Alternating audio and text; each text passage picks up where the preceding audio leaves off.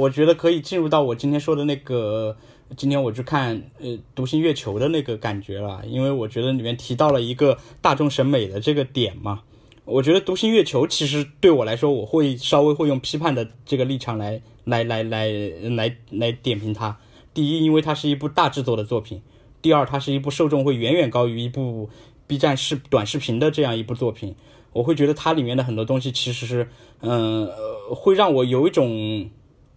就是这部作品会让我在后面越往后面越到一种有一种不适的感觉。对，因为嗯。他其实讲了一个什么故事？就是讲了，其实我觉得他讲的故事跟《流浪地球》是一模一样的，只不过这个地球不用流浪而已，是换了一个人在另外一个在月球上流浪。然后这个人他其实很很可怜，然后他他本身就是一个他是一个工程师出身的人，但是他为了爱情选择去成为一个一个普通的修理工，去参加了这样一个登月计划，然后。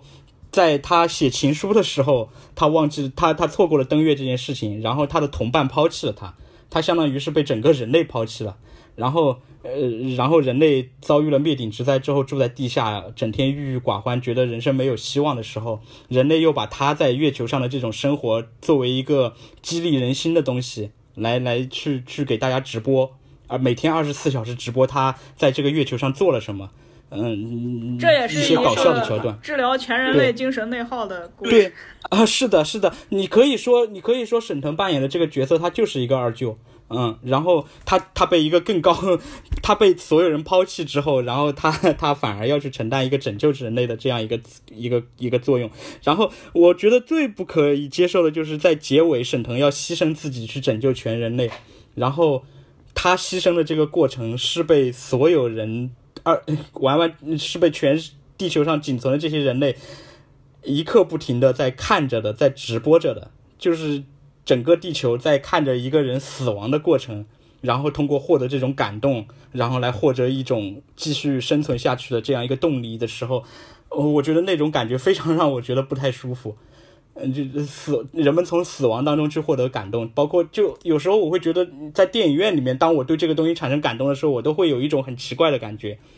就是就是这个人没有胜利，他只他是牺牲了自己，虽然给他了一个很浪漫化的一个结局，好像他的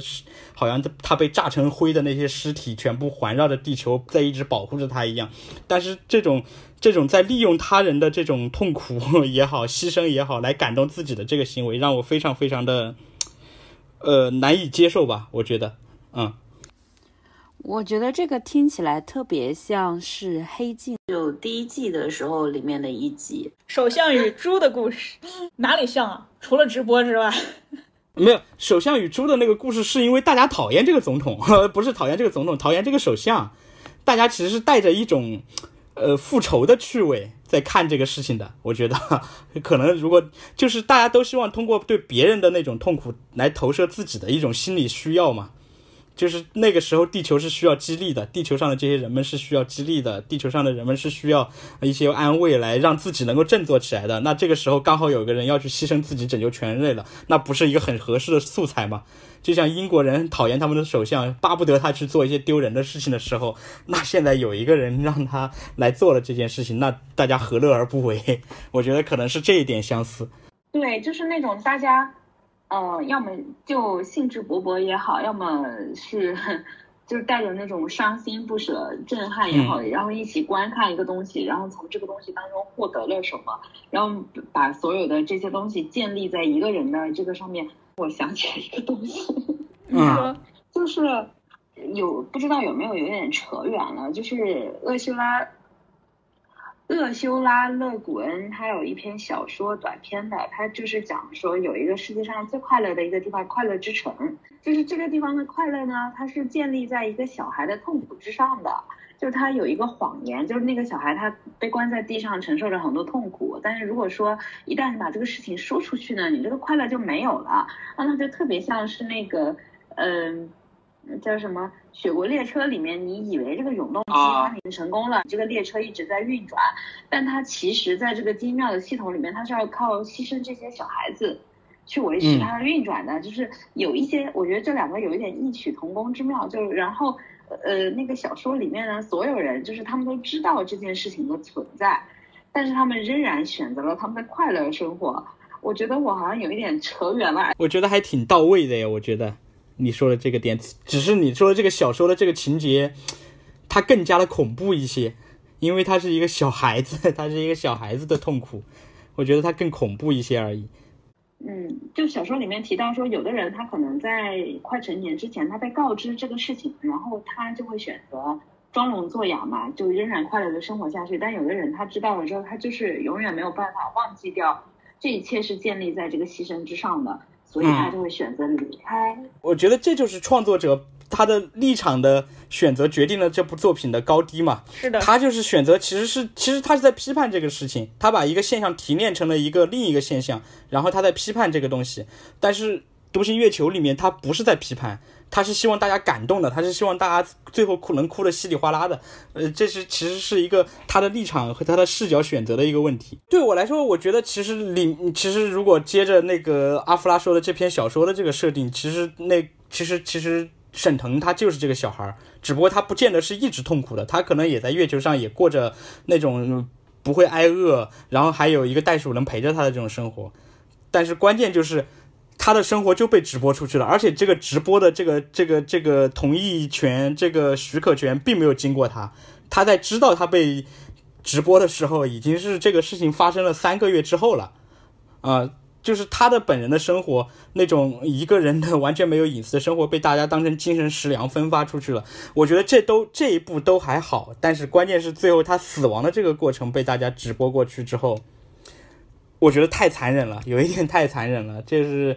我觉得你完全可以说，如果一个稍微有点、有一点、有一点良知的作者的创作者的话，他会选择说，这个时候地球上的人们主动选择了关闭这个直播，我不去看它。但是大家是紧紧的盯着这个直播在看，不仅在看，而且在眼泪汪汪的在哭泣，被感动、被激励。呃，这这就让我觉得非常的残忍。嗯。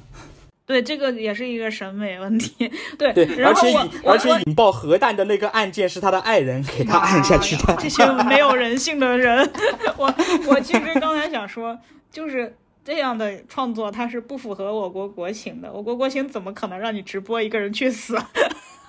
嗯，是。是是的，我我那个时候已经不存在国情了，因为地球快要毁灭了。求情，这个是叫求情所迫。这篇小说的剧情，呃，我我闲扯一句，就是在那个铁链女她的事情最那个的时候，我在微博上写过一次这个事情，然后当时好多人转发我微博，就是，哎呀，就觉得好心痛呀，就是，嗯，就无时不刻在上演这种事情，但是这个电影来。展现他的方式又就是让人很难以接受。就大家其实生活当中还是有蛮多那种在知道了真相之后，想要选择去麻痹自己，不要做一个对，就是说呃，不是他，就是他在知道他的快乐是建立在某一个人的牺牲之上之后呢，他也会选择说，那我宁愿不要这个快乐。还是有很多这样的人啊。嗯嗯，但是这些人可能会被消灭掉。有可能，有可能会被消灭掉。我觉得大部分人确实是会快乐的生活下去。对，呃，我就想到一个，我就想到今天我看了，虽然跟这个完全不相关，就是我在虎扑看帖子，虎扑大虎扑老哥们不是有个习惯嘛？发一个帖子要发点福利在下面吗？然后 有个大哥就发了一个泳装美女的动图嘛，然后就有个人在上面回复说啊，这个东西居然是能过审的嘛，然后下面就有一堆人回复，我劝你不要多管闲事。就。这还有 B 站有一个有一个健身的一个 UP 主，就是长得也挺帅的，然后身上的块儿也看着确实挺舒服的。然后他有一次是他有扁平足，所以要去医院去治扁平足，但他治扁平足的过程当中只穿了一条短裤。就有一个人也回复说，治扁平足有必要脱得这么干净吗？下面好多女生就回复，我劝你也不要多管闲事，劝你管好自己的事。就是其实。虽然这个事情是大家这个事情，我觉得没有没有恶劣的成分在的，就是大家都对美有追求嘛。但是其实可能你说的那个事情出现之后，就会有人说一句：“我劝你不要多关心。”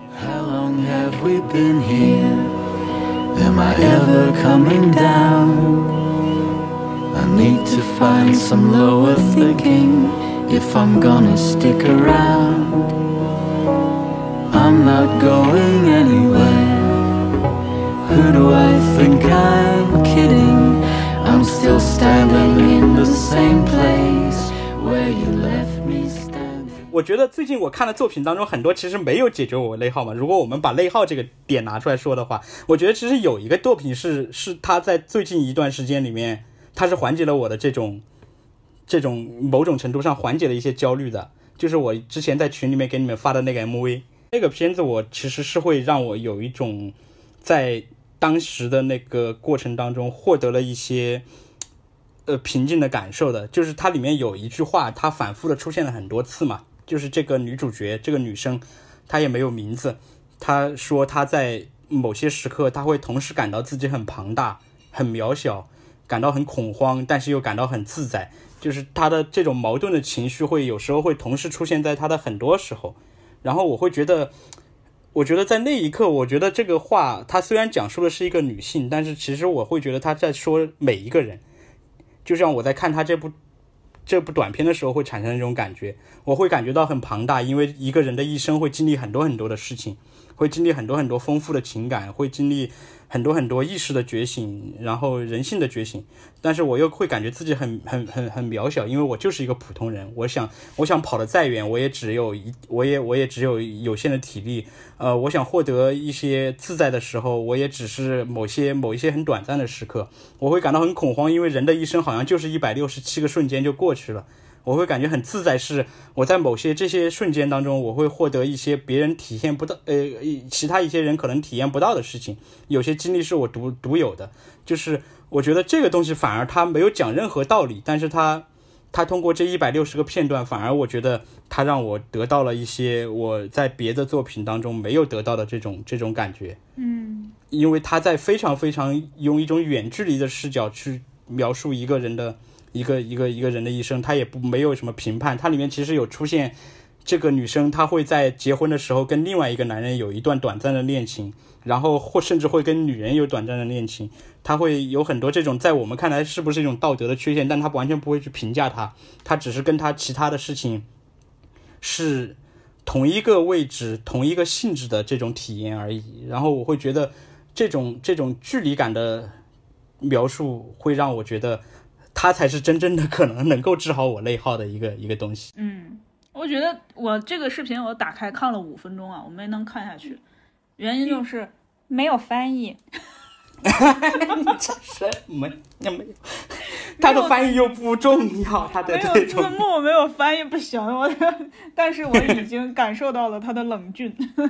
嗯就是那种叙述视角和叙述方式的冷峻。对我觉得中国的作品是都是特别热烈的作品，对对对对对，这倒是。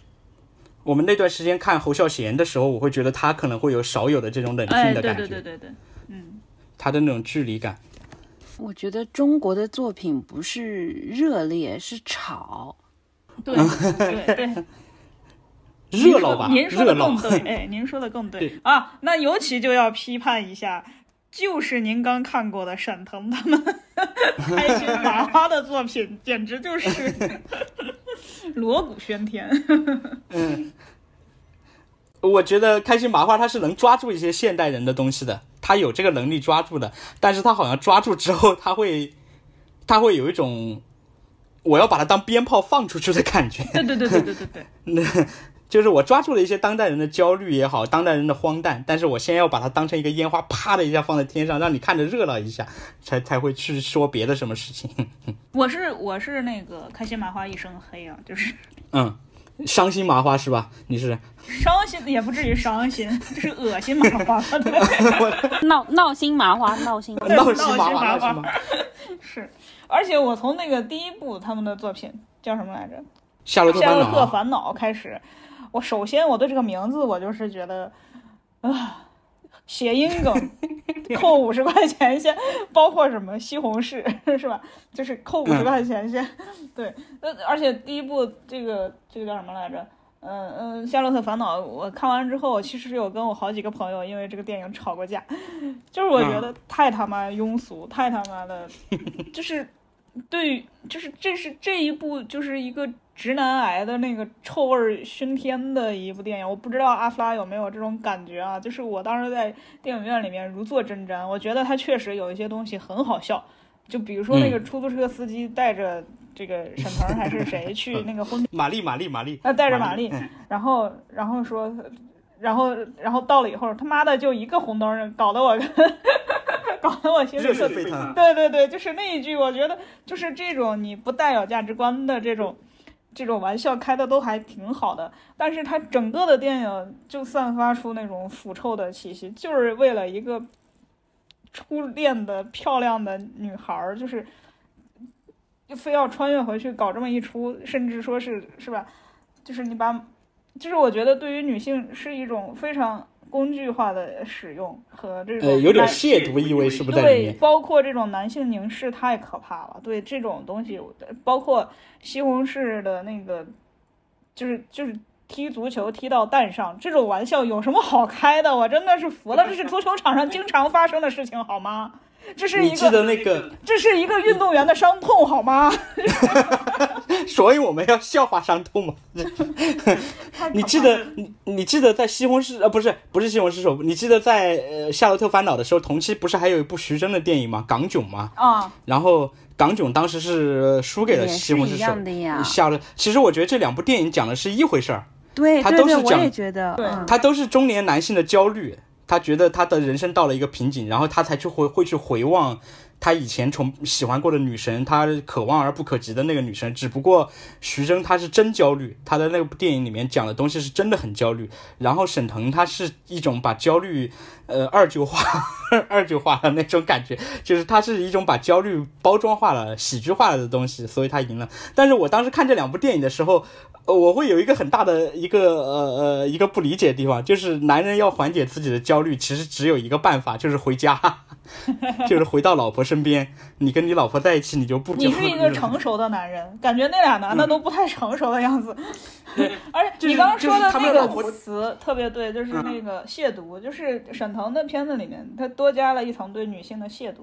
就是 徐峥至少没有这样，我觉得啊，就是徐峥呃，他喜欢把徐他喜欢把女生叫叫老娘们儿。哎，对，呃相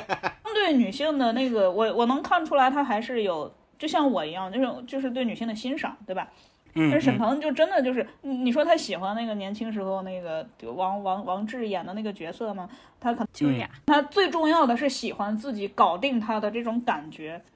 啊、秋雅在里面可能就是这样一个角色，就是包括那个呃叫就是他那个班长叫什么名字来着？叫叫叫什么华？嗯，余华还是不是余华？反正是什么那个，他其实也有这个感觉嘛，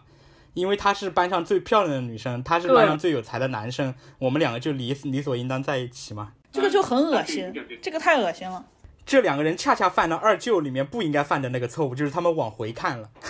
哎 他，们往回看，他们往回看了之后，他们就焦虑了，他们就不快乐。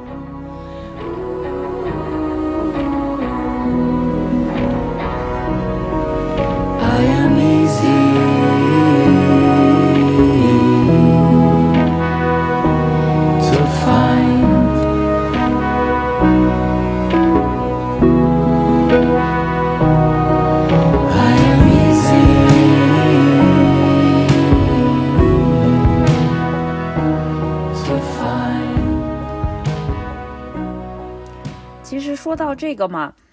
就是《夏洛特烦恼》，呃，前还在我前两天看的那个电视剧《天才基本法》里面被 Q 到，就他们。他们，但是他们应该是穿越，现在不太能够这么直白的去讲，所以他其实用的是那个平行时空的概念，然后，呃，他他其实穿回了小时候，但是他所写的是他是另外一个时空的你和我，反正我也不知道原著它就是平行时空还是原著是穿越。总之电视剧是这样子的，他回去了之后，呃，就在那边讨论说，那我们要不要像夏洛一样？然后我们就把那个，呃，另外那边那个世界的那些歌啊、电影啊什么这些东西全部都写出来，然后赚上他个一笔。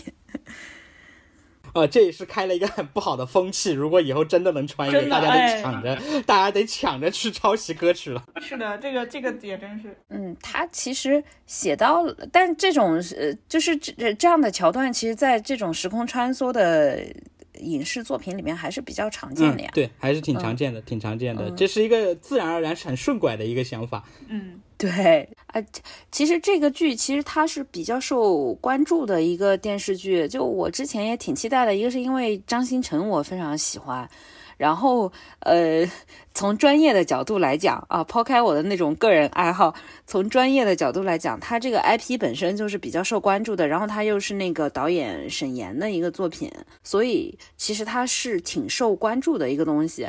但是我现在就已经看了三分之二了，我看下来就是我发现他什么都想要。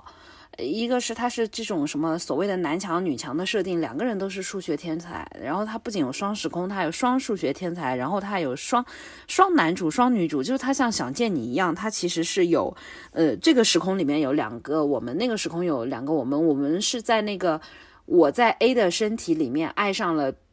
B，然后，呃，就是这种错位的感觉，就他真的太复杂了。包括他还有一个是父亲得了阿尔茨海默，另外一个人是呃父亲车祸去世了，就是你什么样的狗血的事情都被他们遇上了。而且男二在他们的现实时空里面还是一个非常知名的 idol，唱跳 idol，呃，还还演戏什么的。就我觉得真的要素过多，我整个人看的很累。嗯，我呃，但是。呃，比较客观的来讲，这个电视剧它的整个品相，嗯，我觉得其实是在我们的都市剧里面还算比较好的。就就总的来说，你不要去那么的去想它的那些情节上，它这个时空跳跃是什么的一个原理呀，他们的那些人物的动机啊、转变呀，就这些东西你不要去花那个心思去想它，你就这样把它放着。这其实是一个好看的剧。就我对现在 对电视剧的要求已经是这样子了，而且我真的觉得电视剧的创作已经卷到了，就是说，嗯，又菜又卷吧，又菜，菜包心菜，包心菜，卷心菜，就是卷心菜，啊。就你说像想见你吧，它其实就是一个非常简单的。它虽然有这种时空穿越，然后改变未来的这样的一个设定，但其实它的目的很简单，它就是要寻找他的爱人嘛，就是想要寻找爱情，就是这样很简单的一个一个小小的点。但它里面包括了那种跟父母的和解呀，然后友情这种东西，它其实都是一些，嗯，不影响主线的一些。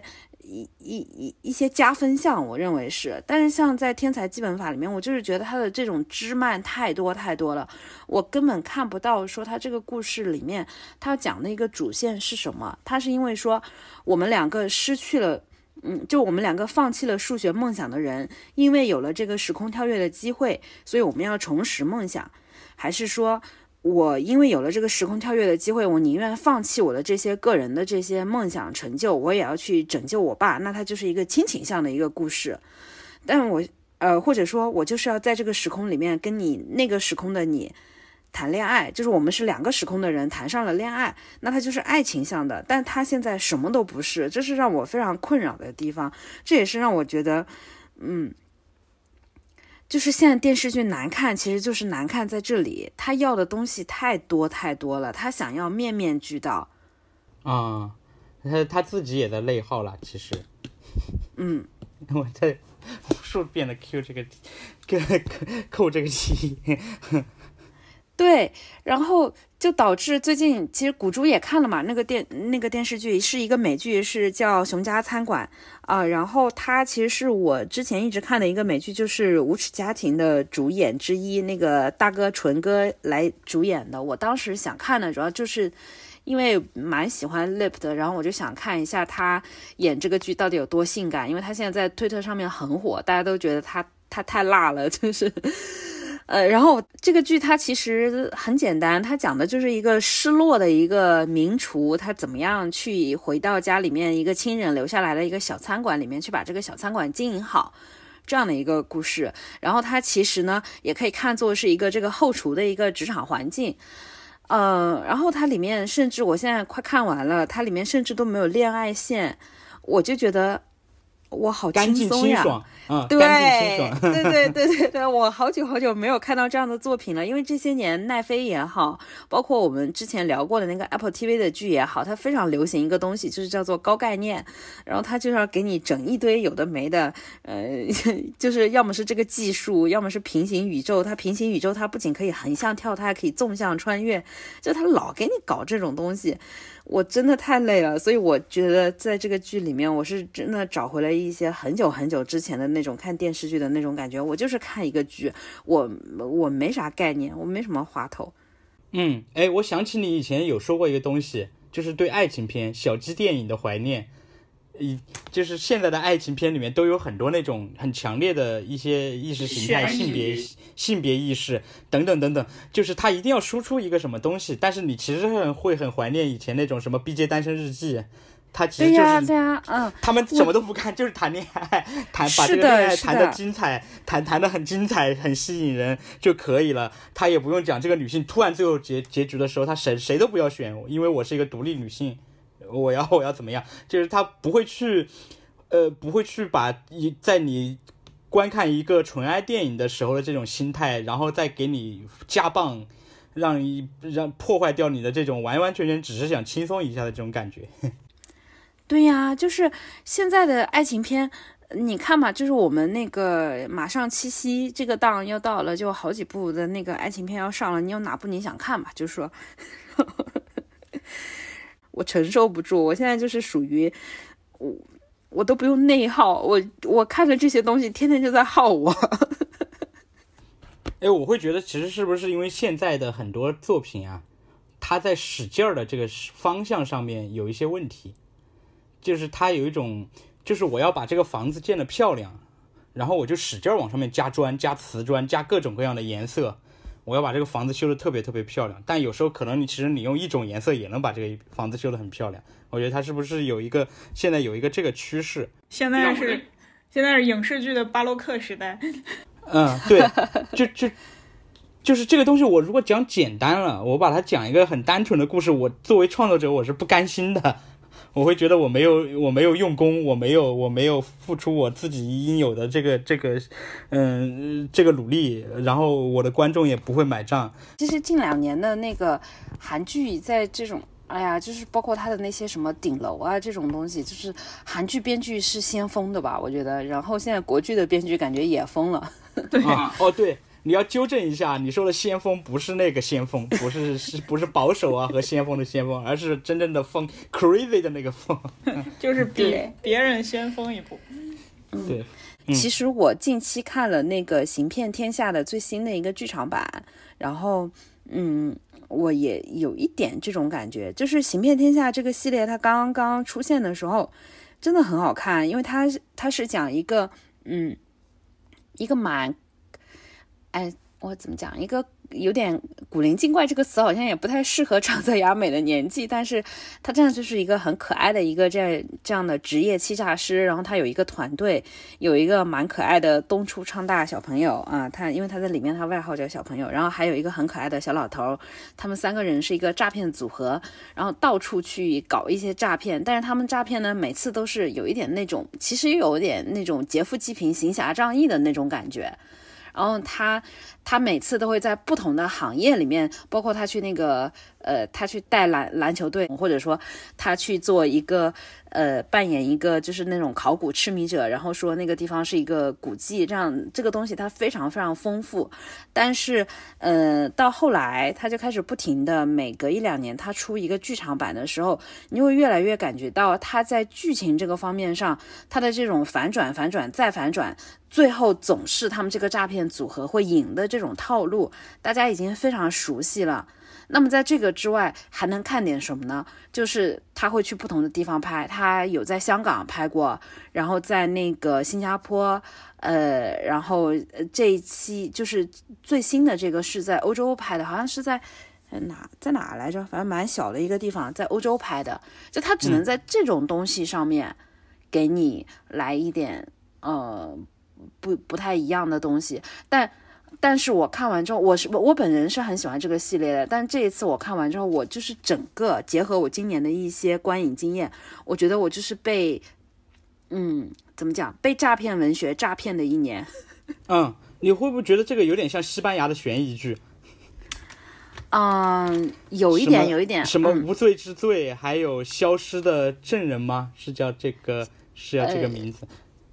不是，是那个看看不见的客人吧？哦，看不见的客人，还有那个来电的那个也是吧？就对是大他都啊有一点，就是他一定要反转，他一定要反转，就是他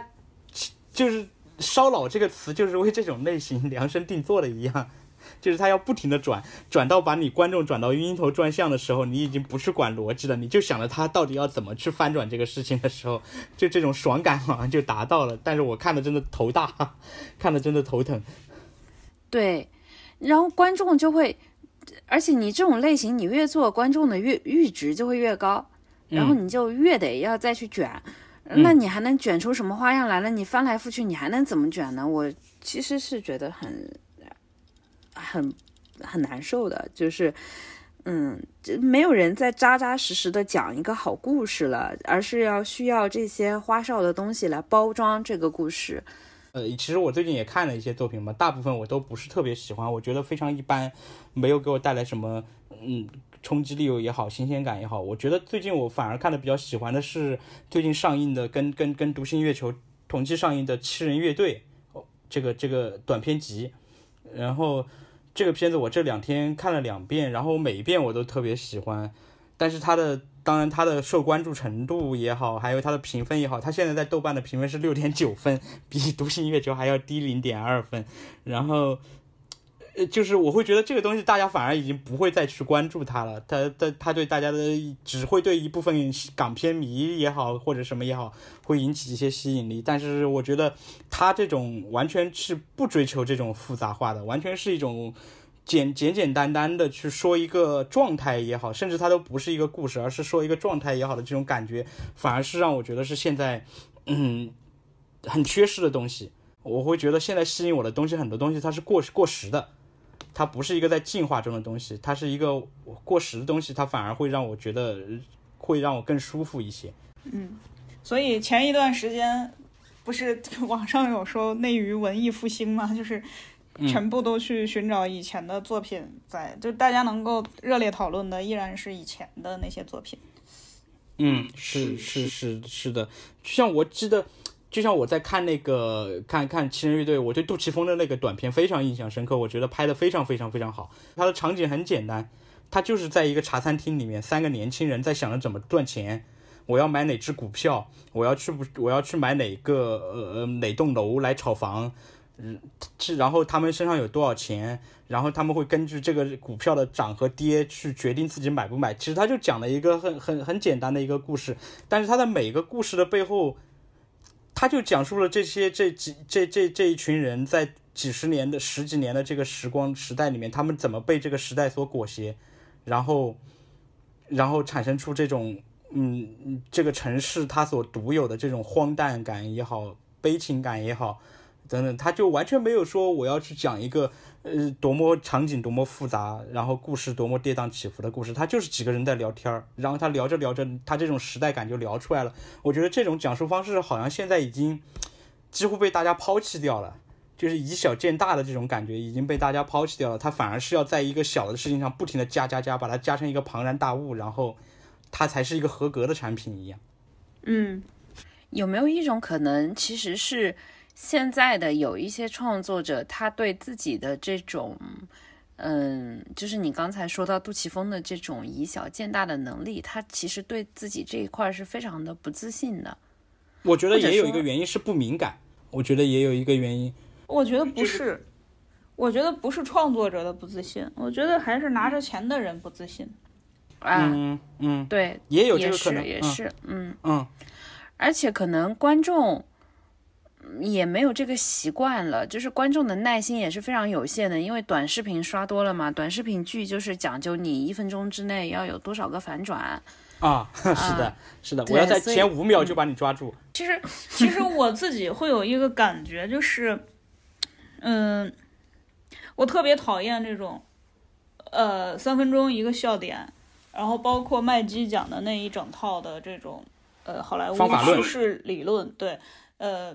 就是有有有起起承转合呀等等的。当然，它是一个写作的一个必须的一个基础吧，它是一个你创作这些作品的一个必须的基础。但是这些东西你把它当成一个条条框框的一个表格式的东西去框住你的这个创作的思维的时候，你创作出来一定是一坨屎啊！就是你把你自己想要东、想要想要表达的东西往那个框里填，它必然是一坨屎。就是我觉得所有的这些、呃所谓的技巧啊，所谓的呃这些东西，你你你你得内化成，你得内化成你你的那种呃 所谓的天赋或者能力，呃然后再去表达你的故事，它才是顺理成章的，既能够呃满足所谓的观众的需需求，也能够满足你自己表达。目前现在的太多的作品就是关注于呃观众的这种表达，就包括刚才阿老师说的那个熊家餐厅的那个电视剧，我看的时候其实。我我我很喜欢它前面的那种节奏很快的那种剪辑方式和叙事方式，这个东西给我给我造成的这种呃愉悦感是很强烈的。但是我是看到后面他开始讲这个后厨的管理方式，就是 我就整个人就疯掉了，就是因为他那个本来是一个很糟糕的一个餐厅，然后诶米其林的大厨，嗯，就是那个餐厅的呃。主人的弟弟是一个米其林大厨，然后他哥哥去世之后，他弟弟就回来帮他去照照料这个这个餐厅，然后他就要在这个餐厅里面实行他他们米其林餐厅的那一套方法论。我就整个人我看到这里我就不好了，我就觉得我操，那就要让这些以前以前非常嬉皮的这些呃这些厨师都开始内卷吗？就是就是那一那个时候我看那一段时候，我就觉得。我似乎是以从来就是一个觉得，我宁愿要在路上的那种方式，我也不要成为一个餐厅精英，是吧？不要成为一个精英的那种，呃方式。但是现在似乎所有的作品都是想要把自己打造成那个精英，而随性的、发自内心的那种东西太少了，真的太少了。就是，嗯，对，就是方、方法论决定一切。只是阿老师，只要这个菜做的好看，就是把做菜这个事情拍的好看，他就有愉悦感。单纯的做菜，不要生什么幺蛾子，就是突然某个某个大厨跟某个服务员谈恋爱了。然后导致这个剧情复杂化了，但是你其实是想说，呃，大家好好做菜的同时，也是可以，也是可以保有自己的个性的。一群嬉皮士和一群穿西装的人，他也可以共事做成做出一个好的餐厅一样。其实古珠讲的这个点，他到最后肯定会化解的嘛。他写这个主角来。怎么跟你们呃用他的这一套就是不合时宜的这个管理方式去管理这样的一群人，他们肯定会起一些冲突，然后到最后呃这些冲突就是会化解。他不是说他呃他最后就会把他们规训成一帮这个精英的人，对，这是一种呃写作到中间的一段，对对对对对对，就是他制造冲突的方式。对，但是我能够理解古珠的这种不舒服，就是因为这就好比我在。一个创意型公司上班，突然来了一个什么什么人，然后他要让我们明天开始打卡，我会，这不就是我们辞职的原因吗？一天打卡，对我真的会受不了啊！其实很多人他们会有这样的一种心态，就是说，嗯，我现实生活已经这么辛苦了，我看剧我就想看一些你要给我一些高甜的、浪漫的，我的生活中没有的东西，充满幻想和刺激的。嗯，这也是导致就是就是喂饭式的一种一种一种一种创作嘛，我觉得就是就是喂饭一样，喂饭式的对，而且哦我对，而且那个所有的。呃，菜菜品都是在下厨房上看到的，多少克的油，多少克的盐，多少克的这个 来调出来的啊，一点也没有灵魂的一些菜品，对。呃，其实这个问题我也有想过，就是大家现在都会有一种公式化的观看模式，就像。就像就像你们之前说的，我现在想看一些甜剧、甜宠剧、高甜剧，我不想有什么压力。然后，呃，当然我说的这个压力不是阿老师指的那种看剧带来的压力啊，就是那种无限无限制的堆砌带来的压力，而是一种可能你观看之后的那种，呃是那另一种压力。然后就像有些人说我看完下完班就想去看一个打打杀杀的电影，不要过脑子的那种。我其实呃我有时候会觉得这种感觉，我觉得大家其实本质上是没有错的。就是大家呃确实是非常累的，非常的辛苦，就想有时候放松，就是单纯的很直接的放松一下。但是有时候我会又会觉得，呃，长此以往，其实它也是一个很不好的感觉。就是我会觉得，嗯，那些真正可能需要你去稍微动一下，嗯嗯，动动动动用一些自己的呃呃脑子也好，情感也好的调，就主动去调动自己的一些参与感的这些作品，就慢慢的就不被大家需要了。然后它需要像一种喂饭似的，直接把这个饭喂到你的、你的、你的嘴里。就其实我觉得就有点像二舅这个这这种作品嘛，它为什么能火呢？是因为这个创作者直接把他要说的东西直接喂到了你的嘴里面，然后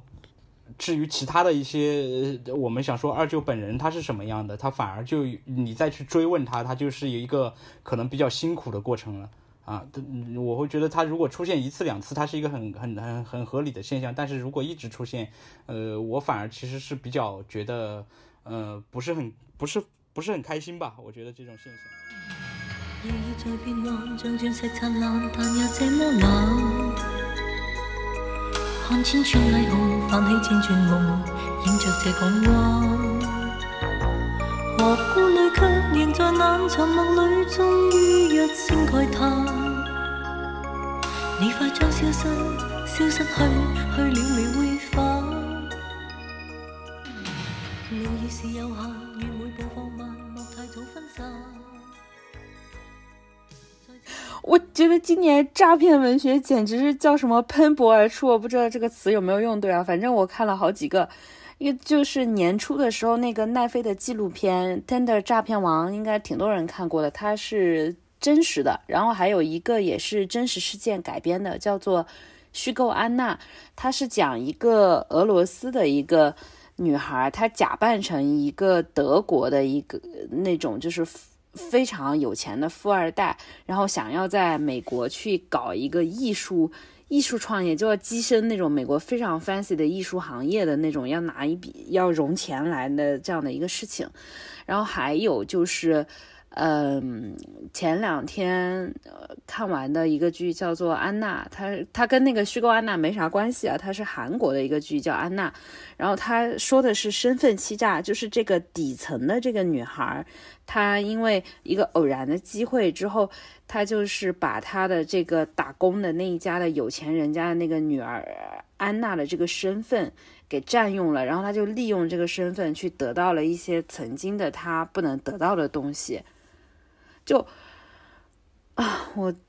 就是很被诈骗文很学，很很疲劳是吧？对，这个世界怎么有这么多骗子？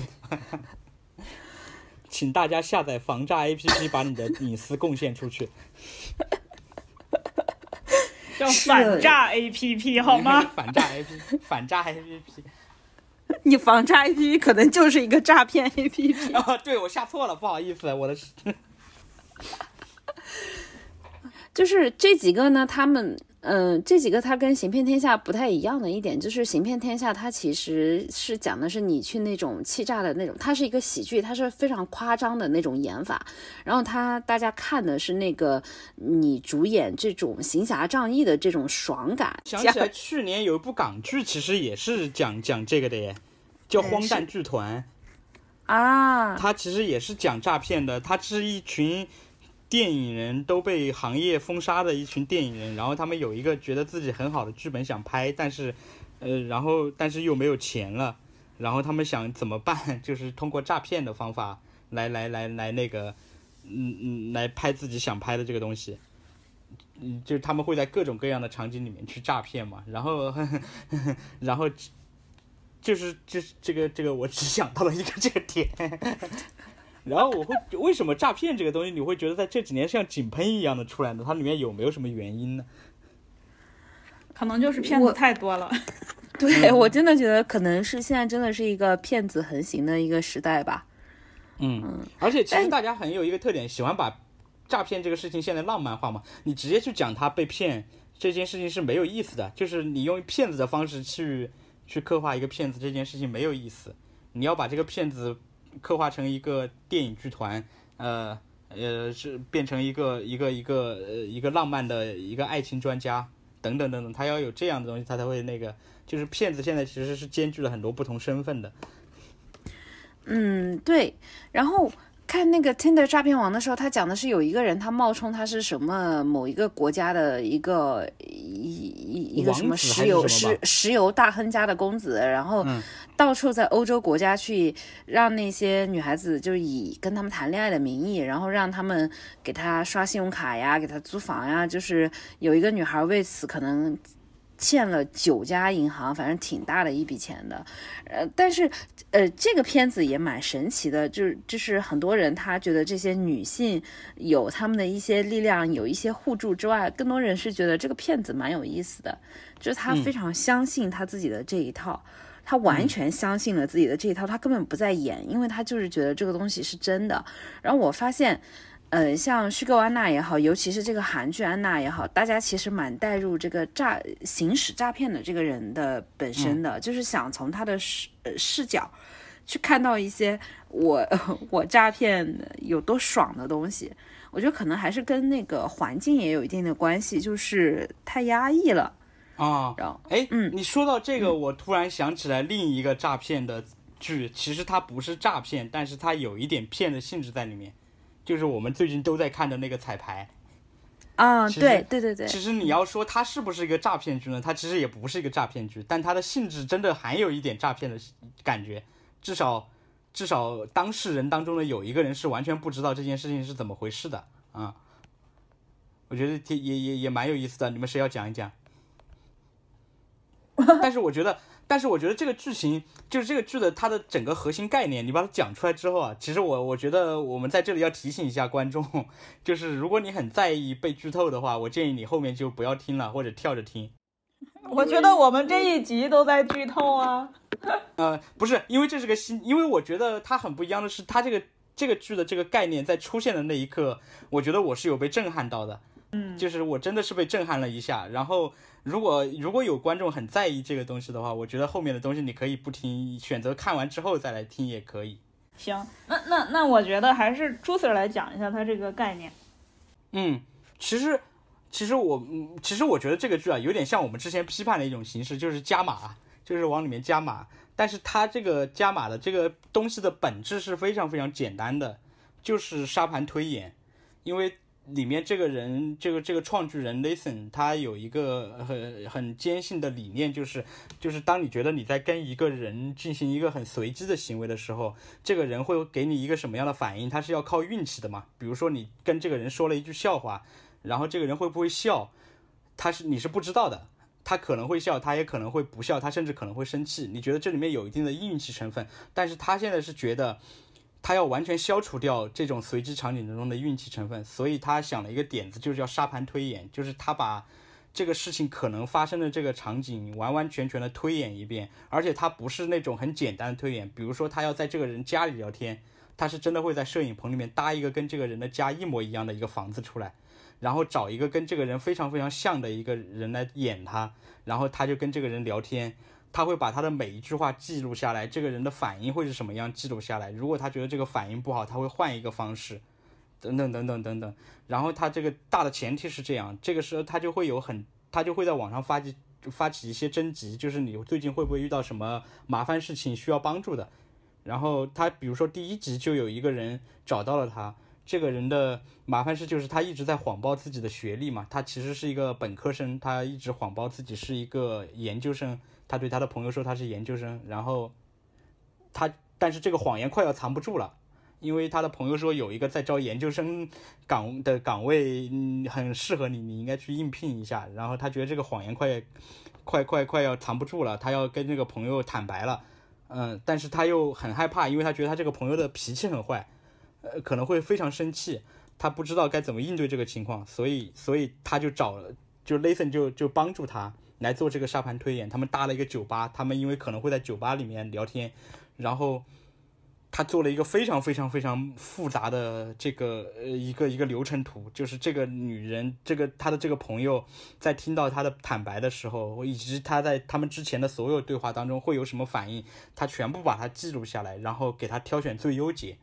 嗯，他的大概的剧情就是，其实就是这样一个一个一个事情，就是他好像是在用一种。呃，这个这个他的朋友不知道的这样一个形式在骗他一样嘛？其实我们就粗暴一点说，他好像就是在骗他。他把他所有的可能性都实现，都都都推演一遍之后，这个时候他的朋友会有的任何反应，我都是可以预料的。那么如果他生气了的话，我能我应该去下一步该怎么做，我也就能知道了。它的整个剧的，它的这个剧集的整个的逻辑其实就是。就是这样一个逻辑，就是我通过把所有人的所有反应全部演示一遍，然后来找到你对应的最优解。嗯我觉得呃有有一个前提是这个他这个朋友就是这个这个这个怎么讲？这个男的他是他好像似乎是喜欢他这个朋友的，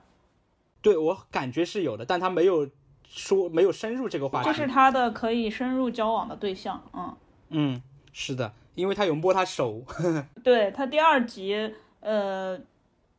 其实就感觉不太沙盘推演了，他第二集有一点像模仿人生。嗯嗯嗯，对。对对对，他有点像之前有一部电影是那个叫叫《纽约体育法》，纽约体育法那个，它里面就是这个人是一个导演，一个剧场导演，他后来就把整个纽约建在了摄影棚里面，然后让所有人呢在里面扮演自己，嗯嗯就是脱从他们的真实生活中脱离出去扮演扮演扮演自己，但是他扮演自己的这个行为又是在生活本身，只是他都在摄影棚里面，然后这些所有的人都在这个摄影棚里面过完了自己的一生，他有点这个感觉。我我我看这个第一集的时候，我很代入，就是 就是我又代入这个，主我们可以叫他主持人吗？或者是呃，可以可以，对，就可以吧？我觉得，对我觉得他很像一个真人秀，哎，对的，对，就是我会觉得这个主持人像一个 PD，然后你比如说他在推演的时候，他会说这个椅子有可能会影响到他们两个当时交谈的环境，然后包括他说，你看这个时候服务员会过来，那么你就要保持你杯子里面的这个水不能完全喝干净，你要让它一直有水，这样这样在关键时刻那个服务员是不会过来打扰你们的。就是对，而且他还要想尽办法去给他剧透答案。对，然后真的他就是，就是他事无巨细，他有非常，他必须具有非常敏锐的判断力和这个对，执行力还得有。他才能够把这件事情做成。而在我就是因为我拍过一些真人秀，在我遇到过所有的真人秀 PD 里面，我操，我觉得如果能够具备这样的能力，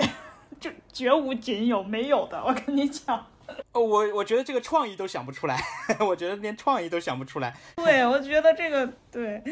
太牛逼了。对 我当时就觉得这真是一个很好的 PD。然后嗯，是的，嗯然后我另外一个带入的是那个呃主人公，嗯嗯，我会觉得就是那个骗了别人的人。对，我会觉得就其实他第一集他的出发点很小，就是我的我的这个学历骗了你，但是我可能想追你，所以我不知道该怎么办了。就是这样的一个小小的问题，他们要大费周章，用了这么大的力气来帮他解决。对，我觉得这才是加棒的正确方向，对因为它是完完全全围绕着这个内容核心来来做的，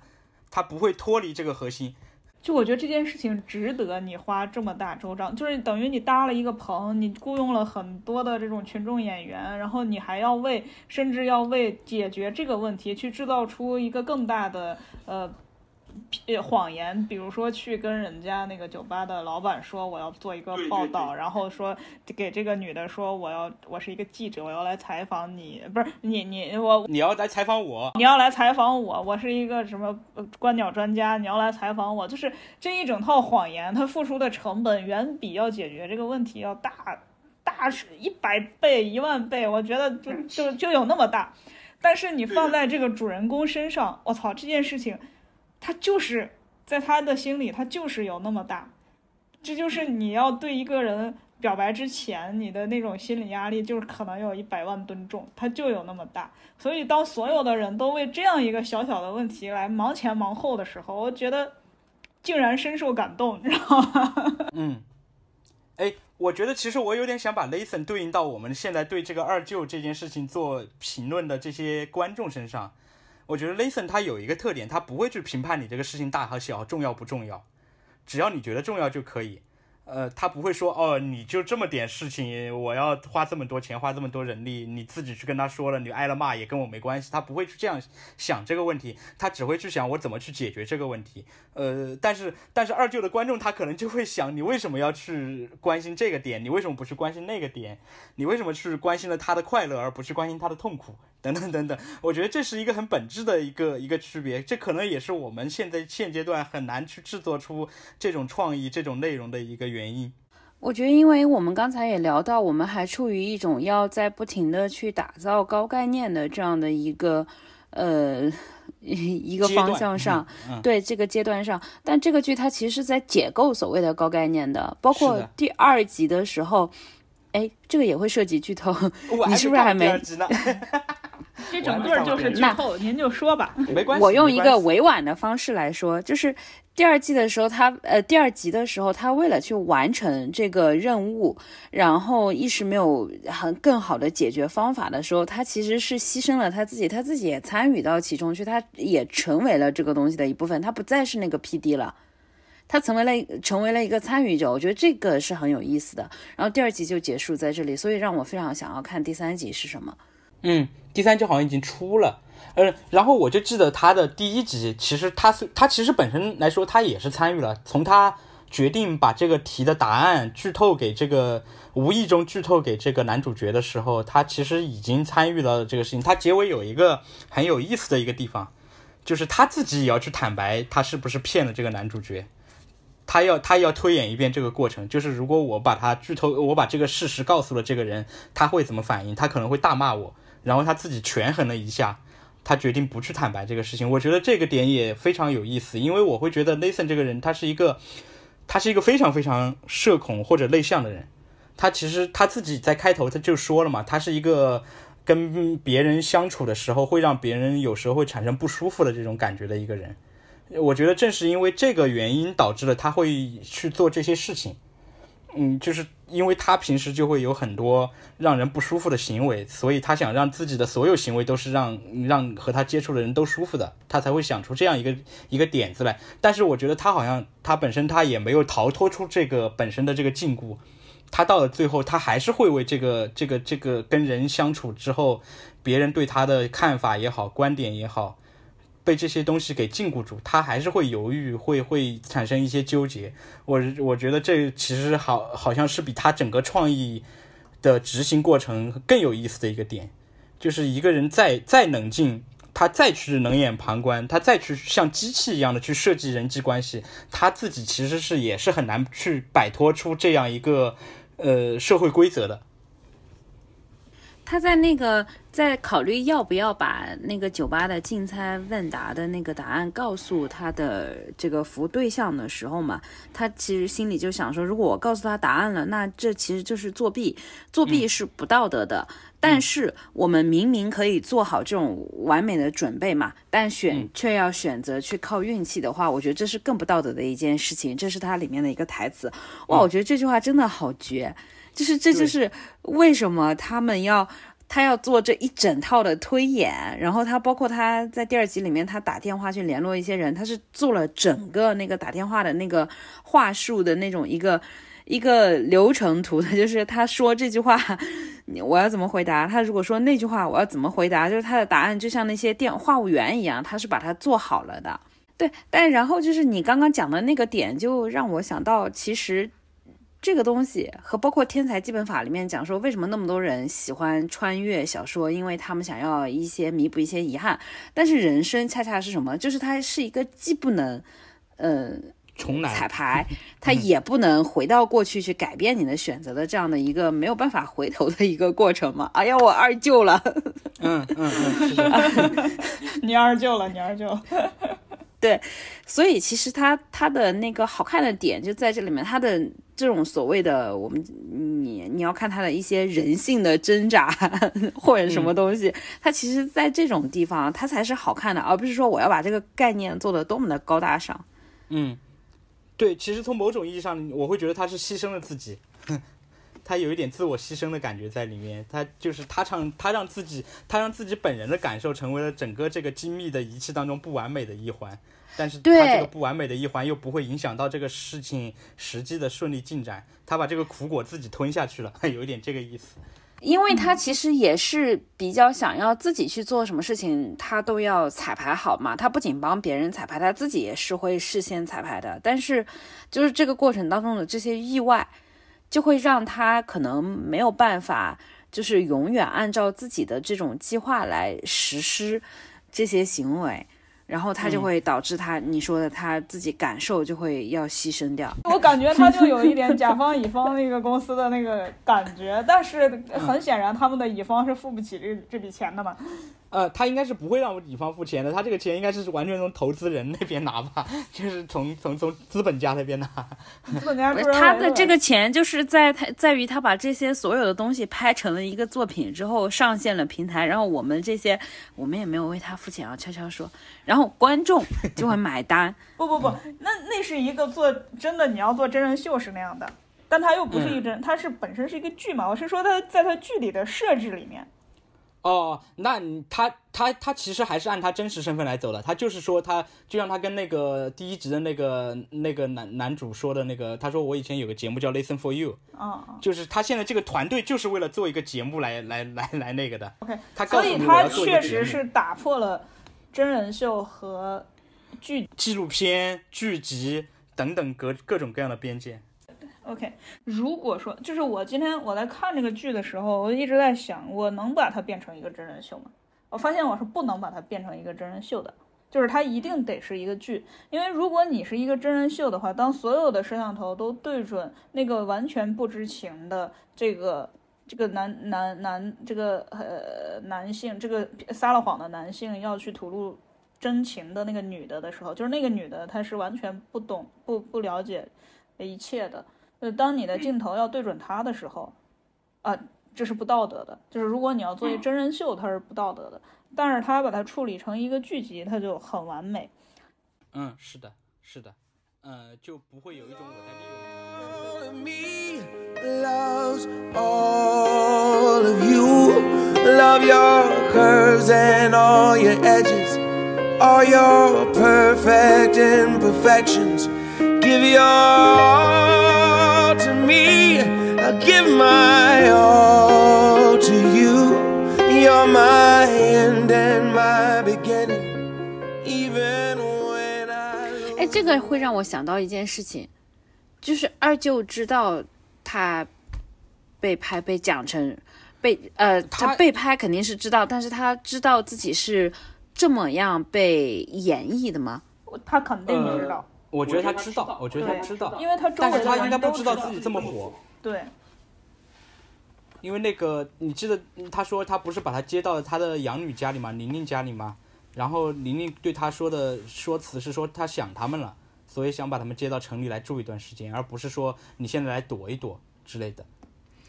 啊，我我的意思就是说，他知道这个故事是对他就是那些那些所谓的很好的文案，他知道是哦，我知道，他知道，他知道，嗯。他好像对有些东西还提出了一些他的质疑，好像，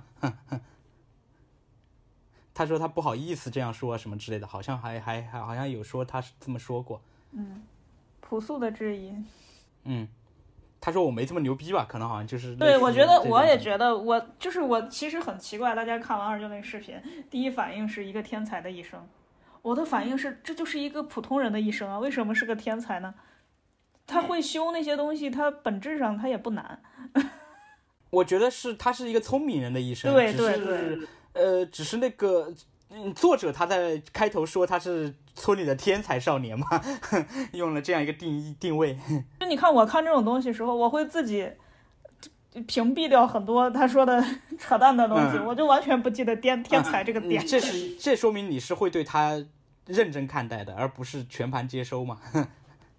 观众想要这样极致的，我非我现在连“极致”这个词语我都讨厌，就是观众想要这样极致的设定、极致的词语来形容他们的角色，因为他呃，比如说二舅是一个天才啊、天才基本法里面也有两个天才。然后我最近在看的一个男作家的小说，它里面也写到了一个天才，哦，我就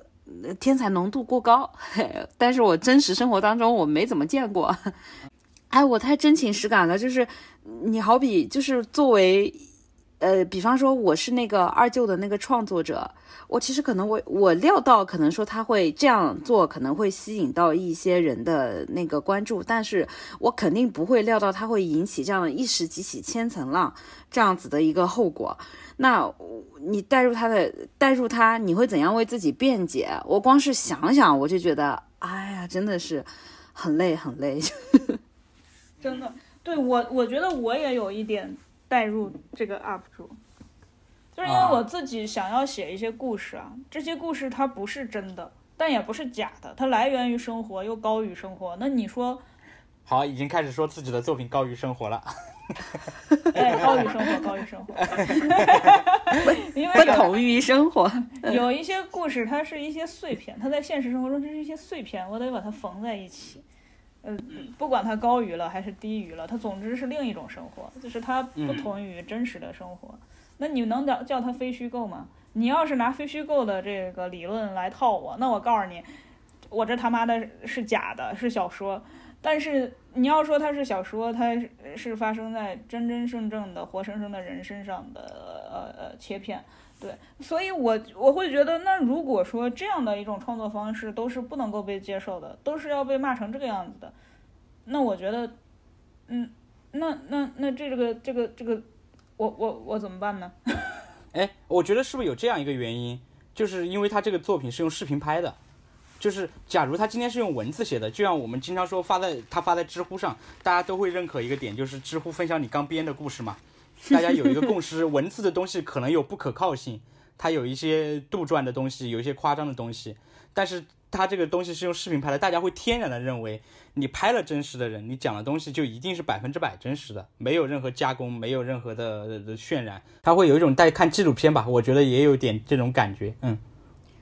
所以现在短视频的平台不是出了一个新的功能，就是它在显显示 IP 就一直被骂嘛，但是他说他们要出一个功能，就是会显示这些短视频博主的 MCN 所属的 MCN，大家就会觉。觉得说网上的风向来看是觉得说这是一个比较好的功能，就是它有助于你去辨别说你看到的一条视频内容它是剧本演的还是说是真的，因为现在短视频行业真的是。呃，太注重脚本了，就是，而且很多 MCN 它都是一个剧本给不同的那个呃他们签的这些人来演，然后谁红了就指着谁呗，反正就是这么裸奔啊！是呀，对，就是除非我觉得你还说这是假的，你你呃，但是至少就是，哎，他杜绝了一部分人明明是演的，然后最后他出来说，哎呀，都是真人真事，这种就 基本就不可信了。就我要用嗯土味挖掘机的那段名言来反驳你了。土味挖掘机当年发了一个视频，被大家说是不是演的，他然后气急败坏说演的怎么了，人生如戏，然后巴拉巴拉巴拉说了一段，最后一段是我退网了，什么什么眼泪在眼眼眶里面滚啊之类的，用 这句话来反驳你，人生如戏，演的怎么了？你说这个，其实我想到我前一阵子冲浪到的一个微博上的有一个博主说，他一直在快手关注有一个应该是大凉山那边的有一个家庭妇女，然后他就写说这个妇女她就是。呃，他们吃的有多差，然后生活条件是有多差，多不卫生，然后每天很辛苦、很辛苦的去做农活，而且他们也不是特别的会处理食材，就土豆就是真的就泥可能都没洗干净，就要直接扔锅里煮一下，这样剥开就吃。然后家里小孩还特别多，而且女性的地位等等各种问题。他说他看这个女的直播已经。呃呃，不是发这个视频，已经看了一年多了，就真的觉得好苦。然后很多人都在评论里面去跟他讲说，其实这种都是剧本演的，不然的话，他真的如果那么苦不识字的话，他视频是怎么做的？然后他啊那个发这些视频，他呃没有收益吗？然后又有很多人在那边呃去解释说，其实是真的，就是他们嗯知道了发视频的话，他就是每天拍一下，然后用那个语音识别去做做字幕嘛，就嗯语语音直接识别成字幕，然后会有很多错别字，然后嗯。那个他会收到一些打赏，这些打赏可能支持一部分的生活，但赚的钱也不是特别多。而且你们在评论里面去跟他讲说那个啊，不是去给他私信说什么家暴、快跑之类的这种，他不识字他也看不懂。就这个事情就是真的，就大家、哎大家当时在那条微博下面吵得不可开交，就为这个真实性。这个世界好复杂呀，痛苦也不能接受，呃，不痛苦也不能接受。把痛苦直观的呈现给你，你也说它是假的；把痛苦用那种快乐的方式呈现，你也说它是假的。这个世界好复杂，好 好复杂的一个世界。我觉得大家别拍视频了，大家别拍视频，重新回归到甲骨文时代吧。我有点觉得大凉山那个是真的，虽然我没看过，但我听你的描述，我更相信这种东西是真的。我相信苦难、苦是真的就，像那个快乐都是假的马攀燕在那个豆瓣上最近说他拍了一个视频，大家就说是假的嘛，因为他说好像是在医院里面打针还是输液什么的，然后就有很多抖音的人在下面回复说，你如果在输液，谁给你拍的视频，肯定有另一个人给你拍的视频，说明你这个是演的。但其实人家就是去看那个病，还是在医院里面，反正怎么样，我也我也不知道具体是什么视频。但是就是人家就是这真的就是看了个病在医院里面，然后你还还要去质疑他，导致马潘燕说你要是不信，你直接去医院里面来看我，我的医院在什么什么地方，几层楼都告诉你了。呃，但是大家就是不相信，说是不有病吗？生病有什么好质疑的？就跟你没病过似的。因为马当代潘网友燕她马潘燕比较那个嘛，马潘燕她本身就是一个遭遇了很多苦难的一个女女性嘛。她当年被被拐卖，然后被强奸，生了个孩孩，然后她现在的孩子还是有那个的，有那种自自闭症的，就是她本身其实就挺苦的，然后大家就天天去网上去质疑他，去骂他，在抖音上面，就就就 就挺莫名其妙的，什么你什么都不能接受，那你到底能接受什么？嗯，啊，接受美好。然后我他也不接受美好啊。美好，他其实也不是全盘接受的哈。他说这个人在炫富，这个人在干嘛？周周周杰，那个是叫周杰还是叫周哲来着？那个周人杰，他他不就在 渲染美好吗？那叫美好吗 我觉得你这个人价值观有点歪，对他来说是美好的吗？那叫臭味熏天，好吗你？可以看到我在笑吗？最不恶劣的是吧？一个诚实的人，对，呃，诚实的坏蛋。好啦好啦，我来给你们大家平静一下，我来给你们分享一点我最近冲浪到的一个我觉得还蛮感人的一个事情，就是我在小红书上看到有一个女的，她在带小孩在游乐场里面玩，然后突然呃就有一个妇女过来跟她打招呼，就问她你是那谁谁谁吗？然后他一看，原来是小时候把他从一岁带到八岁的他们家的那个保姆阿姨，说说阿姨都有点老，因为那个保姆是十五岁到他们家，一直干到了二十三岁，然后就呃离开他们家去嫁人。当时他们感情特别好，他呃这个小这个女的的父母还给保姆买了一点呃金首饰，让她做嫁妆这样子。但这个保姆呢，她嗯就特别惨。她嫁人之后，老公死得早，然后大家都说她克夫，嗯、后来呢，她就带着女儿自己出来打工，结果她自己的小孩也生病，然后早早的死了。现在她又变成了一个人，然后又去给一些人家带小孩，所以她那天就是在路上，呃，在游乐场带着别人家的小孩，遇到了这个她以前带过的小孩，带着自己的小孩，然后他们就认出来了，就这个女生，她特别好笑，她说，嗯。她说已经这么多年过去了，他都没怎么太认出那个保姆，但那个保姆却一下子就认出他来了。他说我跟我小时候长得真的很不像，我还整过容呢，我我整容都白整了，我觉得就一下就 好真实的一个女生。对，然后那个评论里面就有人跟他讲说，其实他应该是看到了你的小孩儿，他先认、哦认出了你的小孩对，然后他再认出了你。然后，嗯，这个事情后面还有一个后续，就是他们那天就交换了一下联系方式嘛。然后呢，呃，这个小姑娘回家之后，她就一直做梦，梦到小时候这个保姆姐姐怎么带她，对她怎么好，走的时候她哭得有多么伤心什么的。然后她就是想到说，之后她休完产假回去上班呢，她还要家里面要有个人，她就给这个保姆发信息说能不能到他家来，然后给他说开一万二的工资，然后这个保姆就给他回了语音说那个什么，你呃我可以到你家来，什么一万二工资太多了，我现在这个东家给我开八千，你就给我开八千就好了，就他就把这个聊天记录又再发了出来，就大家就是觉得这是一个，嗯，就挺有温情的一件事情，这也是我真的觉得我 确实很有温情。对对，我上网一每隔一段时间就偶尔偶尔看到一些这样子的东西，会觉得说，哎，这个世界上还是有一些温暖在的，会觉得有一点点，嗯、治好精神内耗。嗯，但是我有一个私心啊，嗯我希望这个事情不要火到一个程度。我希望他现在，他现在大概算火的内容吧？在小红书里面，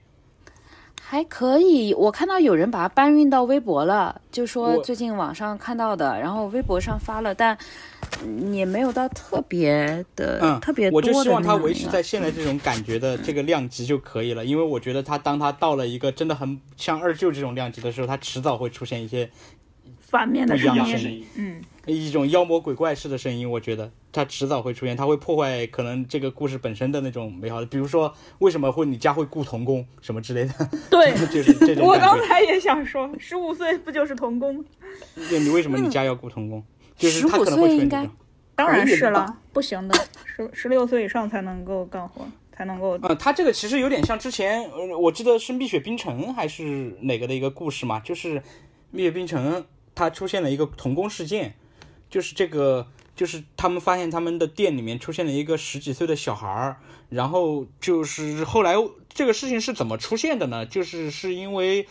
是因为这个店长他发现这个小孩在外面流浪，没有人管，也没人给他饭吃，然后他就想着就让这个小孩到他店里来干干活，然后至少能有口饭吃嘛。但是后来这个事情出来之后，就因为童工这个事情被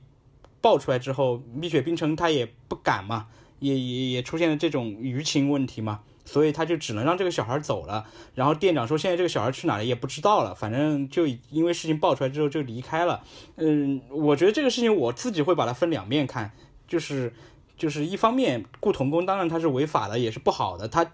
而且有很多很多的人在因为童工这个事情，他其实是在破坏儿童的这个成长的这个环境、成长的这个过程嘛。但是在这些极个别的事情里面，他其实是有一些特殊情况的。就就像这个小孩，他可能没有饭吃，这个人又没办法，他就想到了这样一个办法。可能那个阿姨也是，她可能是家里小时候穷，想找一个活儿干，然后最后最后才雇他来带孩子。有我觉得可能他有一些特殊情况在里面，就是就是他不是能够一棒子被打死的，他只是有一些道德瑕疵在这些事件里面。我觉得，但现在的环境其实是容不下这种东西的，嗯。它必须是一个非完美无缺。黑即白的事情，啊，完美无缺。嗯。又答案又就是我们的那个 话题又来到了这么一个悲伤的这样的一个事实上面了。嗯，我我觉得就是我希望他就到这个程度就可以了，不要就就不要再往网络发酵了。真的是大型伤杀杀手。对，我觉得进一步发酵，它一定会给嗯人们带来伤害的。我觉得，是的，是的，嗯，我想起来，我以前有一个男同事，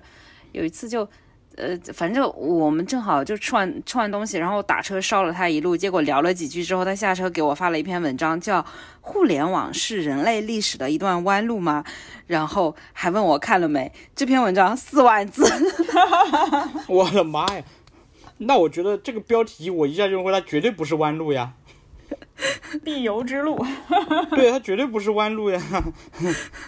那你自己要发神经怪互联网干嘛呢？是 人要发神经就不要怪互联网。我刚才呃就在就看到朋友圈里面有人说，人人都在骂那个周杰，但是嗯大家都想成为人人都想周杰成为周杰。嗯对，人人都在赞美二舅，但是没有一个人想要成为二舅。呃，是的，是的，是的，是的，会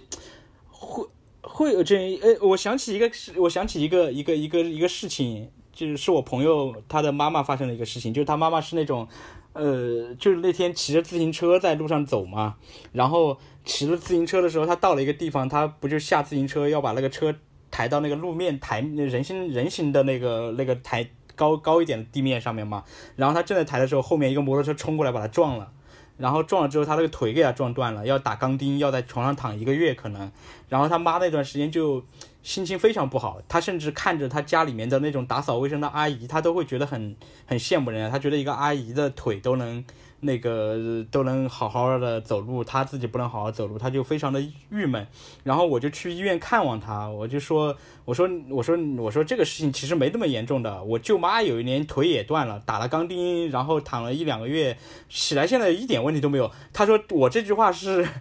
是当时唯一一句安慰到他的话，让他心情好了的话，就是一定得有一个人跟你一样惨，甚至比你更惨，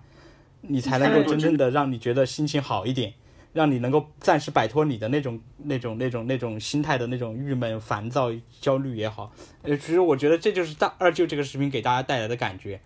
对，就是二舅在这个事情当中的，就是一个不乐观，好像就是一个对，就是一个比惨对象。对他好像没那么重要，就是他只是他他把所有的苦难集于一身了，这个更重要一点，嗯，对呀、所以你看，你看他这个外甥，他看待他二舅的那个眼光，他也没有嗯把他当成自己的二舅，而是把他当成一个比自己更惨的人。嗯，是的，就是我二舅这么惨，我还内耗个啥呢？就是这种感觉。所以我其实觉得，我有时候会觉得内耗其实也是必要的。我哎说的这，种，我正想说这一点哎，因为嗯我、我刚才想接话来着，就是作为一个三个人里面两个 I N I N F P I N T J 的这样的一个一一一个组合，我嗯觉得内耗就是我们的日常，但是嗯内耗也是成就我们性格的一部分的东西。嗯，是的，就是我会觉得，如果没有内耗，我其实我也很难说内耗这个词到底我要怎么给它一个精准的定义。就这种内耗，就是它消耗的到底是什么？我觉得其实如果你完全不去消耗你身体里的各种思思维也好、想法也好、各种观点也好的话，那我觉得这那人活着到底是为了啥？是为了没心没肺的天天就就就是不穿衣服的在在在在天地间奔跑吗？当然也可以，但是好像不现实。我觉得，我觉得人生就是在经历痛苦、对抗痛苦的间隙中获得一点点快乐。是的，是的，因为快乐这个东西，从某种意义上来说，我觉得我同意一个朋友的说法，就是快乐这个东西其实是很肤浅的，快乐是一个肤浅的东西，嗯，它不是你的终极目标。我老在微博上说这个话，快乐的意义被高估了。好。